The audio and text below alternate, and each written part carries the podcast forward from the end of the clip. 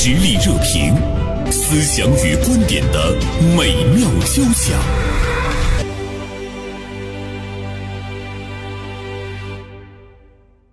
前段时间我们和大家说到过，呃，新疆有一位呢受到呃众多的游客喜欢的导游，新疆导游齐秦小齐，呃一夜爆红，而且他的粉丝呢一下子是暴涨了二百万，就是因为他对游客特别呃真实的、真挚的、朴实的、无私的这样的一种呢服务。那么，对于新疆导游齐秦，他究竟能够坚持多久？能不能一直纯粹下去？我觉得这个呢，可能也是他的同行，包括很多人去思考的一个问题。那么，今天大连晚报名笔视线的执笔人韩晓东写了一篇文章，题目是《职业小白的单纯能坚持多久》。小东，中午好。中午好，袁生。呃，小东，你怎么看那个呃齐秦的一夜爆红？我们就叫他小齐吧，不然的话会跟那个歌手联系在一起。对，嗯，呃，小齐实际上他的做法不是有多么的淳朴，因为可能诚恳是人的本色，尤其是步入职场的小白，他实际上的一夜爆爆红所呃所谓，我觉得是呃他的主要的原因还是他的所谓的逆天操作，他打破了他这行业的很多潜规则。嗯，比如说这个行业做导游的，咱们都知道，嗯，可能领到相识的，嗯，购物店、购物场所，嗯，或者是这个计划外的景点，或者是哪怕饭店，都是导游或者司机，嗯，哎，这个都是有提成的，嗯，哎，这是一个呃，可以说是公开的秘密，但是也算是一种行业的潜规则，对。但是小齐是公然把这些东西都抛之脑后，就是等于是。呃，对着这些潜规则开炮，把这些东西都给放弃了。嗯，比如说他的游客说：“哎，小齐，那个你看这个这个你们这个安排这个饭店，我们晚上订一桌吧。”他就说：“那我领你到更更这个性价比高的，呃，更实惠经济的我们本地人消费的场所去吃饭去购物。”这是一个他所谓爆红的一个最大的要害。呃，确实也是诚恳，不是一般的诚恳，敢于击碎行业规则。当然，他本人可能做的时候没想到。还是由于这个呃天性的诚实，我为什么这个标题写能坚持多久？如果不出意料的话，同行在背后肯定对他是有很大意见的。小东，你觉得他是一种本能的天性的一个做法呢，还是说是一种有意为之？我说的有意为之，就是他觉得我逆操作一下，看一看会是一个什么样的情况？因为我们有幸活在一个这个生活在一个视频。横行的时代，嗯，呃，因为这个，我们也通过这个视频看到小齐的表现，呃，能看到他的眼睛，看到他的举止，呃，我觉得是，呃，正如这个袁生老师你说的，他是是一种天性的，你看他眼睛多纯呢。因为我这个读书的时候也客串过导游，我能读懂他发自内心的那种，呃，就像我当年第一次当导游的那种朴实。我我说实话，确实是单纯和朴实，天生的。其实你们两个是不是有一个共同的地方，就是？初入职场，尽管你那个时候是锻炼一下自己，或者叫勤工俭学啊什么的哈，去兼职当那个导游。那么小齐呢，他也是刚刚入这个职场，嗯，就是他是不是还没有见过那么多的潜规则，还没有被这个社会的大染缸给沾染，还没有对一些他觉得不应该的事情伤透了心。嗯，我觉得你刚才最后那话说的对，我姑且揣测一下他的心态。嗯，呃，像这种天生淳朴而且初入职场的人，比如说这个尤其刚当导游的人，他对于有一些呃旅行社所谓规定的，哎，比如说自费项目需要让客人交钱的，再交钱的，比如说需要去呃指定的场所去购物消费的，那么实际上是很排斥的那些。嗯，他觉得这可能这里面有一些。不能说的东西，对吧？咱们都知道这个，哎，对游客的一种呃侵占和伤害，甚至给我印象特别深的，就是上海有一个导游，呃，他带我们到华东五市，就是上海、黄山、呃南京等这个呃五地旅游。这个导游其实非常有名，他都上过中央电视台，是当地的就是数一数二的名导。呃，他导游的这个水平，就是我们比如到灵隐寺，他解说之后，比如这个寺庙里正好有五个、五六个这个导游团队。那么其他的导游发现自己的客人都叛逃了，都听我们这导游来解说。他当时也是呃，算是老导游，呃，职业生涯十几年，但是他最忌讳了到指定购物景点让客人消费。比如我们去买茶叶，到杭州去买茶叶，他就淡淡的在车上说：“下一个景点是必须要完成的，对不起大家，我就不出现了，我在车上等你们，你们你们愿意就愿意。”我不用解释太多，其实当时客人就马上知道了，所以他没有强制。我觉得他是保有内心的那种，亦或是可能，我觉得他作为一个名导游，他要守住自己的本分。其实小齐何尝不是这样？这个淳朴的内心容不得沙子的玷污或者变色的，还是洁身自好一点吧。嗯嗯。但小东，你说小齐的这种做法，如果他是隶属于一个旅行社，包括你说你遇到的上海的那个导游，嗯，那么在。旅行社的旅游公司的管理者看来，就觉得他的胳膊肘向外拐，向外拐。呃，当然你自己没有提成，你不在乎你的经济损失，但是对于旅游公司来讲的话，他们有损失。那么这样的话呢，职业的待遇，包括职业的这个生涯，肯定就会受到阻碍。呃，另外的话呢，你说人他真正的能够纯粹到对那种利益的诱惑。不在乎吗？如果他真的家里有矿，他就是不需要这些，就是喜欢，就是要做到那种内心无愧。我就是要做到那种纯粹，或者是说他对物质的那种需求是很低欲望的。好像是只有这样的一些原因，大家才能够真正的去理解。他作为一个职业小白，他能坚持多久？实际上，主要是在传统的导游这个路上，比如还是按照原来那儿旅行社分位。给他任务，要在规定的地点、指定的地点、呃指定的时间进行购物消费的话，我认为小白是根本就干不了了。可能如果按照传统的话，直接就第二天就得被炒掉，嗯，或者被同行给骂死。嗯，但是现在呢，是一个很复杂的网络时代，他另一种人性上能坚持多久？我如果这么揣测，可能是我的心理不是很健康哈。我要是他的老板，可能马上就是能抓住他。作为网红一夜爆红的这个东西，因为现在，呃，旅游产品除了传统的意义上，我说有带着点那种行业内幕的消费路径，还有另外一种就纯玩团。我觉得可能这个小齐就适合带那种纯玩团，而且他可以被老板马上打造成网红爆款。这种导付费现在实际上很高的，比如说在南方一些地方，在旺季的时候，一天老导游好的导游，你要指定的可能。超过五百是正常，有的要八百到一千都很正常。那小齐这样可以就过千了，可能就成为老板的一个王牌。老板对他的这个所谓使用，我觉得这才是一个开始。另外，巨大的利益纠葛，或者是看中他这一夜就涨了二百万粉丝的利益集团，所谓利益集团，可能早就盯上他这块蛋糕了。那么，我觉得他的淳朴的本色，也不会因为他去带纯二团，呃，就能保持。我是以小人之心度君子之腹吧。嗯，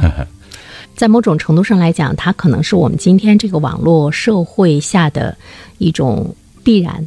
就是因为有网络社会，因为会有粉丝不断的去这个增长，他的管理者也开始呢去关注到那种网络的品牌。会有一个取舍嘛？比如说你去，呃，带着游客去购物也好，我公司拿到的这个回扣更重要，还是说它成了你公司的一个，呃，品牌之后能够带来更多的游客更重要？这个时候，其实对公司的管理者来讲。他有一个取舍。另外，你看，我们说他导游的时候，我们不会说他是大连的导游，我们也不会说他是厦门的导游，我们说他是新疆的导游。其实他已经成了新疆这个地方的一个呃导游的品牌的时候，那么他的这个影响力会有一些那种利益的东西，在他的那个周边会纯净一些。会纯净一些，因为大家是为了让他的这个品牌打的打得更响，可能他能够加持小齐走得更远一些。小齐这回闲不住了，他肯定成为大忙人，肯定太多太多人，嗯，或者是单位，或者是公司盯上他了。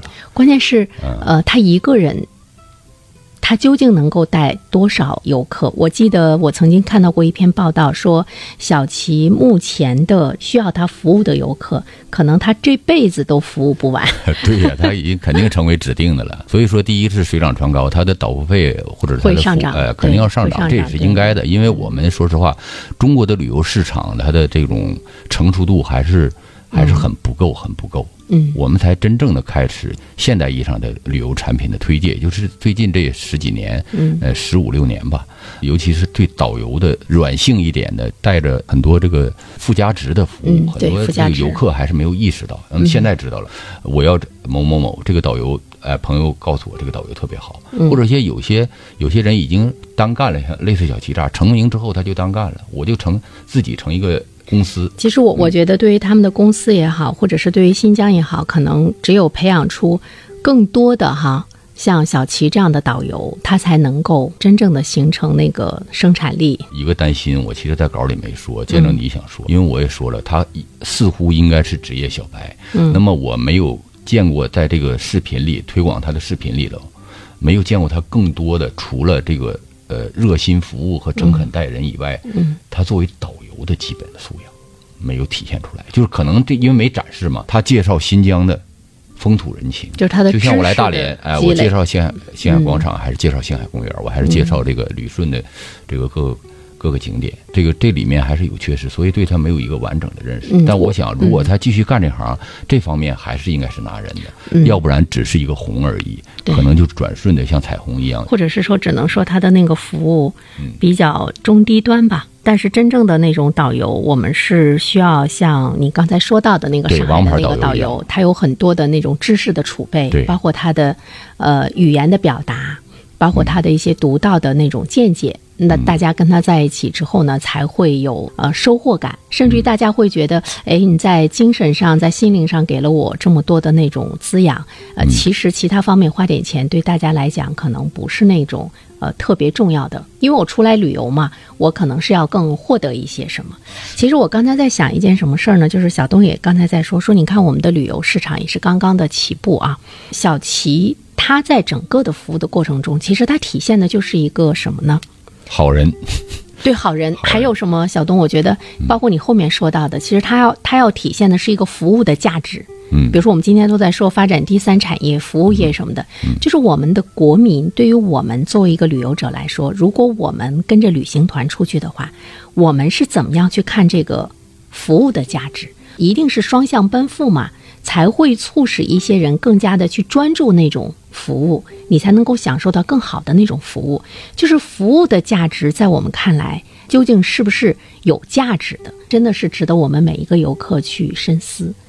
呃，因为正常情况下，我们现在更多的游客出去游玩儿，呃，你只要是跟旅行团这样走的话，嗯，可能更多的是关注硬件儿，哪怕你自驾游，可能也是呃呃自助游，可能也是关注硬件儿。嗯嗯，呃，但是另外，像小齐的爆红，从另一点上对软件的重视也开始了。两条腿走路肯定是一个好事儿。就像我当年，我经历过那个王牌导游的洗礼之后，是吧？我才知道，就是你真正的想玩透一个地方，除非你有自己很深的人文的这种积淀，是吧？嗯，你真正想玩透的话，确实有一个好的导游，职业导游是非常让你获得感，绝对是不一样。不是有那句话吗？看景不如听景。对对，嗯，呃，你就说你到西安碑林，如果你不听导游的话，那你除非是一个在书法或者艺术上造诣很高的人，能深印其中，你要不然你就其实就是走马观花，看看大概齐，大概其都未必。但是我总是觉得人吧，在发展的过程中，其实你会看到，他不可能是一个特别全面的人。就包括在我们的职场中，你有时候也能够感觉到，比如说他自身很有才华，个业务能力，呃，很牛，嗯，但是你就会觉得他会很孤傲，他是不屑于去做那种端茶倒水，不屑于去做那种细致服务。小齐这样的活儿，对 对，往往去做小齐这样活儿的人呢，他又没有精力和时间去在知识的积累、在自我的成长这一方面让他能够有进步。所以你刚才在讲的时候，我突然间就在想说，哎，一个旅游团是不是应该有两个导游，一个关注精神层面，一个呢关注那个物质和细生活。节服务，细节服对呃我突然想起来，就是呃，很久之前看过一本杂志的扉页上有编前语吧，有人认为啊，世界上最难的两个职业，你猜一下，袁生？嗯，他说第一是导游，第二是记者。他说都是要全才。小东都经历了这样一段片花广告之后，我们再来探索一下纯粹的记者和导游能走多久。社会热点，传媒观察，穿透共识，寻找价值，实力热评，谈笑间，共论天下事。今天呢，大连晚报名笔视线的执笔人韩晓东写了一篇文章《职业小白的单纯能坚持多久》。今天和小东一起来聊聊这件事儿。其实我觉得这个题目的本身就会让大家去呢思考，啊，是不是也有很多人会像我一样回想起自己当时当职业小白时的那份懵懂，那份萌萌，一直到呢走到今天的时候呢，可能会去思考一个问题：说我今天肯定不是一个小白。不是那么纯纯的那样的一种白色哈，呃，还是会被社会影响，呃，沾染。我刚才跟小东还在说，说我们可能有些人一直在坚持走自己，呃，不去河流同污，但是我可能会明哲保身。明哲保身的本身，呃，其实也是。也是一种变质吧，对，也是一种变质。尽管你那个时候，你你可能良心有些不忍，但是你会想到说：“哎呀，我我先过好我自己吧。”所以，呃，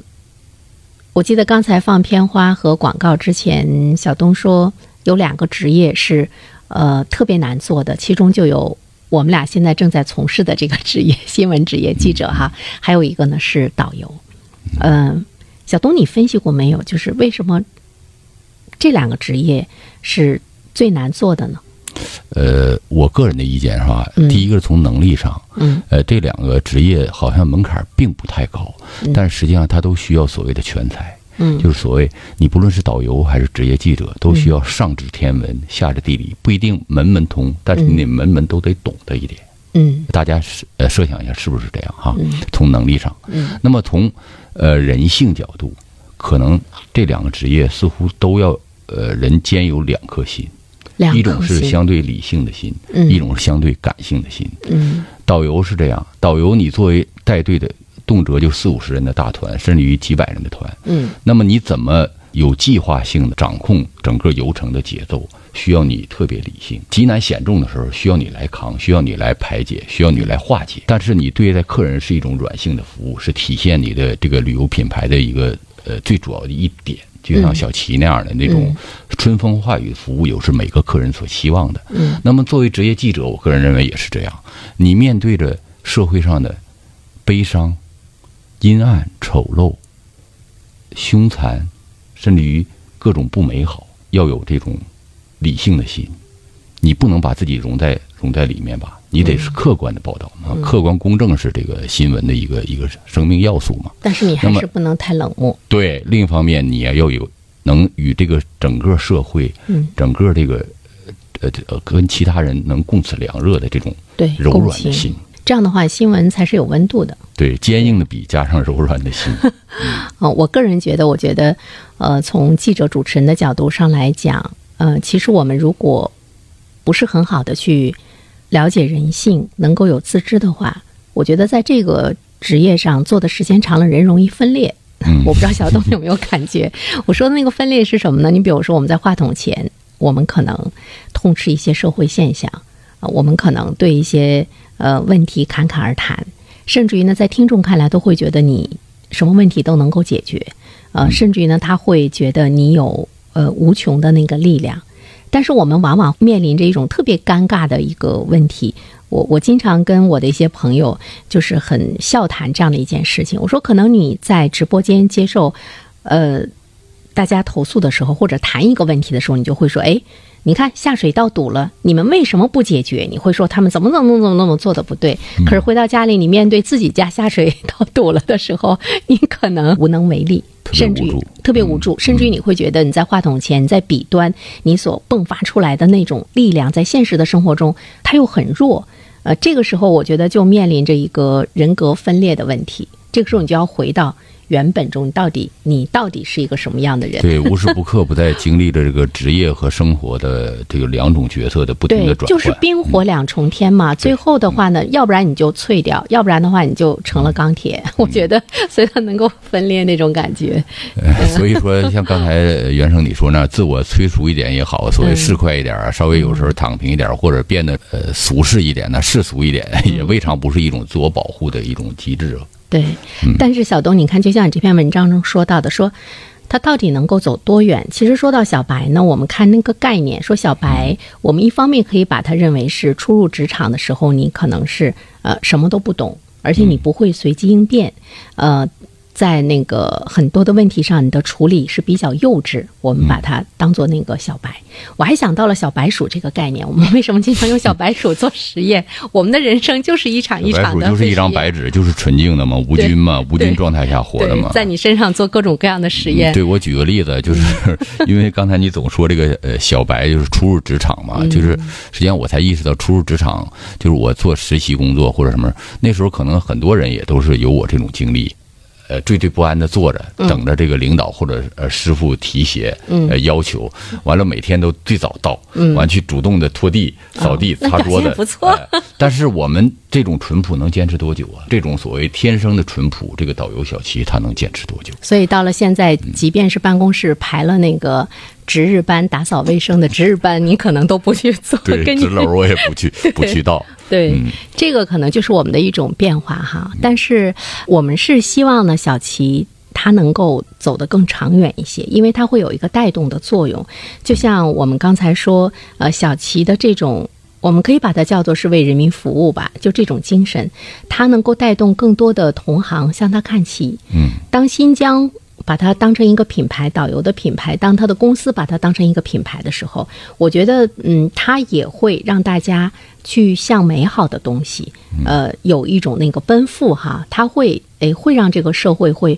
纯净一些，就是是从从正向看，这是一种，确实是一种对对美好的追逐。呃，一夜之间涨了两百万，是不单是对旅游、对导游这个嗯这个职业和行业的美好期许，对可能对于我们每一个社会生活的层面都是一种美好的期许。我觉得它就是一个价值的回报。嗯，我们对，我们经常会说，做老实人究竟能够得到什么？但是在今天的网络社会呢，你看到那么多人对你的一种认可和追随，其实我们又会看到流量去变现。其实它就是对人品的一个社会的投票的结果嘛。一旦你被发现，呃，被感动的话呢，呃，社会会有一个非常好的一个正向的这样一个回馈哈。我们希望小齐的这种纯粹，他能够走得更远一些。那也一定的，从长远看也是一定的，因为我们每个人还心向往之。呃，像透明的白色，对美好的淳朴，我们还是确实是我们在用手投票，我们在用自己的这个点击投票啊、这是一种对美好的追逐，这确实是客观存在的。嗯小东，你说对于你来说，呃，人生走到现在，包括你的职业生涯到今天，你回首去看一下，你觉得一种纯粹啊，一种单纯呐、呃，一种就是心无旁骛啊，在做事情方面去利他呀，呃，它是不是最终会成为一个更多人在内心的一种一种认可？对，不讳言，就是我现在人到中年，嗯确实你有时候要静静的想一想，尤其夜深人静啊，或者是在没有工作的时候、休息的时候，有时候要仔细对自己有有一个阶段性的评价。嗯，呃，他并不像年轻的时候，呃，就是每天拿着笔和本儿，就是，去往前冲。那时候没有时间，没有闲暇，对自己的职业生涯或者自自己的这个呃平生的经历，对做阶段评价的时候，确实还是，如果你做了很多单纯呐、就类似于呃导游小齐这样的事儿，嗯你会觉得是一种最大的安慰。你面对家人，面对自我，面对。呃，儿女的时候确实是这样，所以我在文中也写了自己的一个经历，就是我第一次当导游，时间过去了，呃，二三十年，我也十分怀念他。嗯。就是我第一次做全陪导游到南京长江大桥上，呃，有两个呃，有一对母女，这个他们不知道跑到哪儿去了，在自由活动时间之后没有按时回到车上，呃因为南京长江大桥好像是一个单程就五公里，我是连跑带颠儿的，在盛夏三十多度跑了确实跑到那头，他们就在那头照相呢。因为那时候没有手机传呼，全车人都给我鼓掌，但是他们的领队就私下里拍我，你个傻小子，别把自己累坏了，中暑怎么办？但是你在呃二三十年之后回顾那一段，呃，觉得自己做这个傻事儿，还是值得自己给自己点头称是的。可能甚至有时候还在自责，我为什么没有一而贯之的坚持这种淳朴呢？为什么呢？嗯，后来的自我评价，在比如我三十岁的时候看自己二十五岁当时干的事儿，就觉得自己是不是有点彪啊？啊，四十岁的时候，哎呀，确实有点彪。五十岁说，哎呀，应该再继续干呢。嗯，应该还要人都是波浪式的一种发展嘛。对，嗯，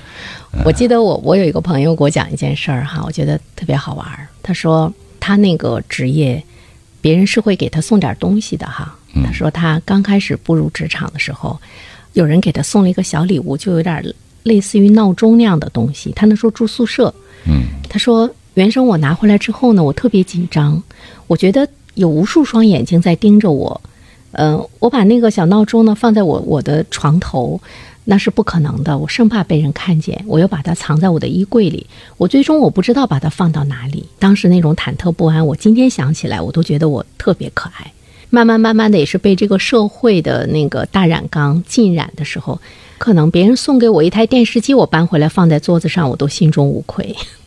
他说：“但是我会依然会想到我最初拿着那个小闹钟的时候，我曾经会觉得那个时候的我很傻，啊，但是我现在回头想想，我觉得，哎呦，我那个时候真的是，呃，特别的可爱。不论随着年龄的长变得多么世俗，嗯，但是这个社会的评价体制还从根本上还是非常哎没有变。就像今天小齐这儿，对，呃，可能更集中了。对，我这个突然又想起了一个我更早的所谓职业生涯，就是我是读师范的嘛。嗯，我在这个大三的时候去实习，就在咱们大连地区的一个中学实习，那个地方环境比较艰苦的一个中学，我很难忘的一段时间。就是当你第一次站到这个三尺讲台的时候，作为老师，我那时候作为一个实习班主任，我更关关注的是。班上就是所谓学习最差的孩子，但是我发现他是最聪明的。呃，对我的回报就是，呃，当我有一天清晨我坐火车离开的时候，他推自行车一定要给我送到送到火车站。我觉得这就是一个一生难忘的一个最美好的这个光亮的时刻了。就像小齐那样，可能他的导游词没有那么熟，他对天山甚至于不太了解，对这个景点的讲解不是那么暗熟，但是可能他就那种淳朴，呃，这一行人。这个五天或者一周的新疆之行永生难忘。对，其实人间至美的就是淳朴，有的时候我们真的是会去丢掉它哈。那说到那种哎纯粹的为他人，呃，我就想起毛主席在纪念白求恩的时候，他有那么一句话啊，他说：“一个人能力有大小，但只要有这点精神，就是一个高尚的人，一个纯粹的人，一个有道德的人，一个脱离了。”低级趣味的人，一个有益于人民的人，他是给了我们一个评价一个人的标准，把能力放在第二位，而我们把他的那种道德品质和他那种纯粹的为他人服务，这个放在第一位。无论是你希望你的领导，希望你的伴侣，或者是希望你的朋友，你是希望他是一个能力很强，但是有点那么缺德呢？还是你觉得他是一个呃道德很高尚，但是能力稍微有点欠缺？我觉得可能我们每个人都会有所选择。嗯，我们似乎可能从市侩的角度，可能还在说到哪儿不能吃亏儿，但是其实我们目睹的一粒粒像呃更多的涌现出来，像小齐这样的所谓傻人傻事儿。得到人们的点赞和真正的支持之后，我们其实一定承认有一点，就是我们当然达不到伟人评价那么精确，但是老百姓一直在说，其实我们这个时代，我也发现了，原生，傻人有好运，傻人有有好福。我有一个同事，嗯，他就跟我说，他说他小的时候，他奶奶经常跟他说一句话，说吃亏就是福。嗯嗯嗯。我就觉得，在他的整个的职业生涯中，他始终给我们的感觉就是一个，呃，默默的为大家去做事情的人。谁有事情都想请他帮忙，而且会觉得他特别可靠。有一天，我跟他讲，我说：“我说你觉没觉得你是我们那一批人？就是从男性的跟他同龄的角度上来讲，我说你是那一批人中，其实你是过得最好的。”对，他自己就乐。嗯，呃，他可能没有一官半职，他可能在业务上也没有那样的那种耀眼，但是你会看到他的生活和事业达到了一种都会令人很羡慕，而且令人敬仰的那样的一个一个状态。我觉得这个似乎就是他去践行他家老人跟他说的“吃亏就是福”，而且在这个付出的过程中，他一定是有体会的。我觉得一个人能坚持做一件事情，他一定背后是有是有一个动力。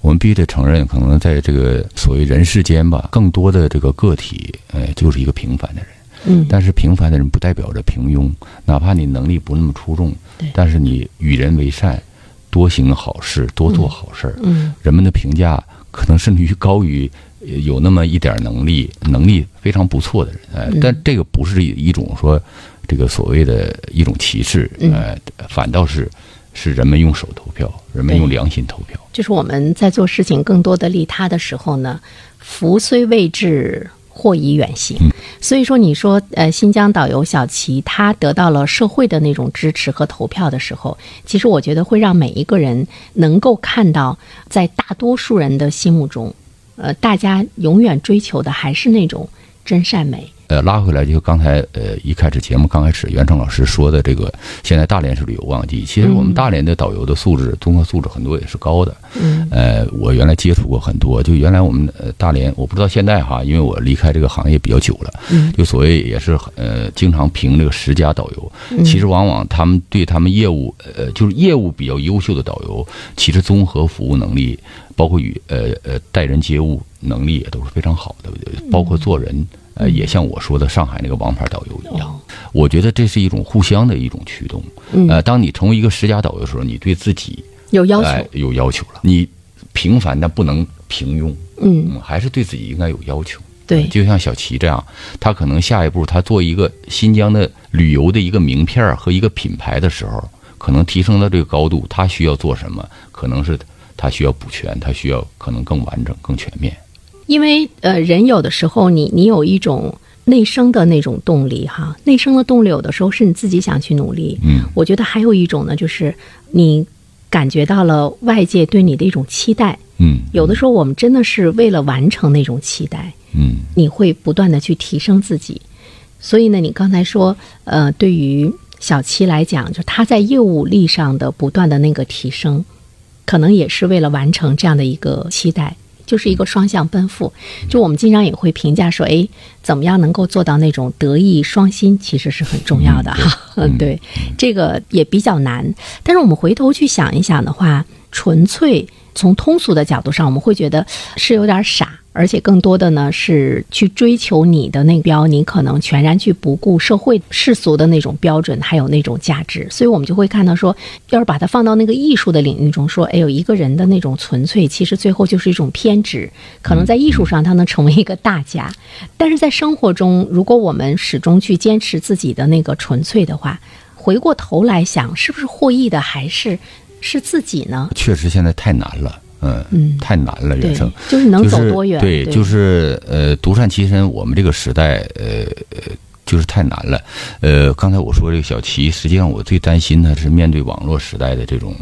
呃，这种各种浪潮、各种包裹、各种裹挟吧。这个比如自媒体啊，或者是一些这个旅游博主啊，这各种博主吧，其实更常用词就是赶快变现，因为现在红利期已经退去了。我相信小齐现在面临一个最大现实，就是怎么样过这一关。看看他能不能经过网红这一关的考验。其实我是最担心这一点，当然这可能是我杞人之忧吧。嗯，呃，杞人忧天了。道他不应该变现吗？我觉得他要变现也很正常啊。但是变现就是容易变质啊，这里面就是更多的是利益交割呀。我隐晦的提过，我们几年前也捧红过一个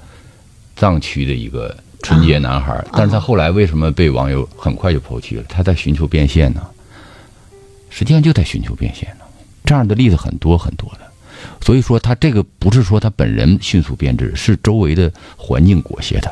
你是有点担心他是那种昙花一现，嗯，对。嗯，呃，其实就是容易被这个现在的网络潮水淹没，不太那个担心他在职业上被这个 呃这个旅游界所所甩掉啊、呃。他作为网红的身份能不能经过这关考验，这是我个人的一种看法。如果他经历不了这番考验的话，那它又成了一个巨大的那种笑话。我直截了当的说吧，嗯，它很可能被早就被内定为一个什么商业品牌的一个某种品牌，以一个什么淳朴善良的形象，但是最后是要达成，呃，没准是什么样的一个变现。嗯，你是或直截了当的赤裸裸的带货呀，或者是呃以他为噱头做点什么东西。我相信树欲静而风不止，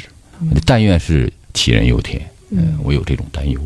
我觉得小东说的也是比较真实。嗯，突然之间红了，到底能够持续多久？嗯，如果你你不把它变现的话呢，大家都会为你可惜。周围的这样的一种怂恿，它也会推动着你，甚至于你可能还没有去想到去做的时候，你所在的公司已经开始去运作了。那么，当有一天大家看到他在网上开始带货的时候，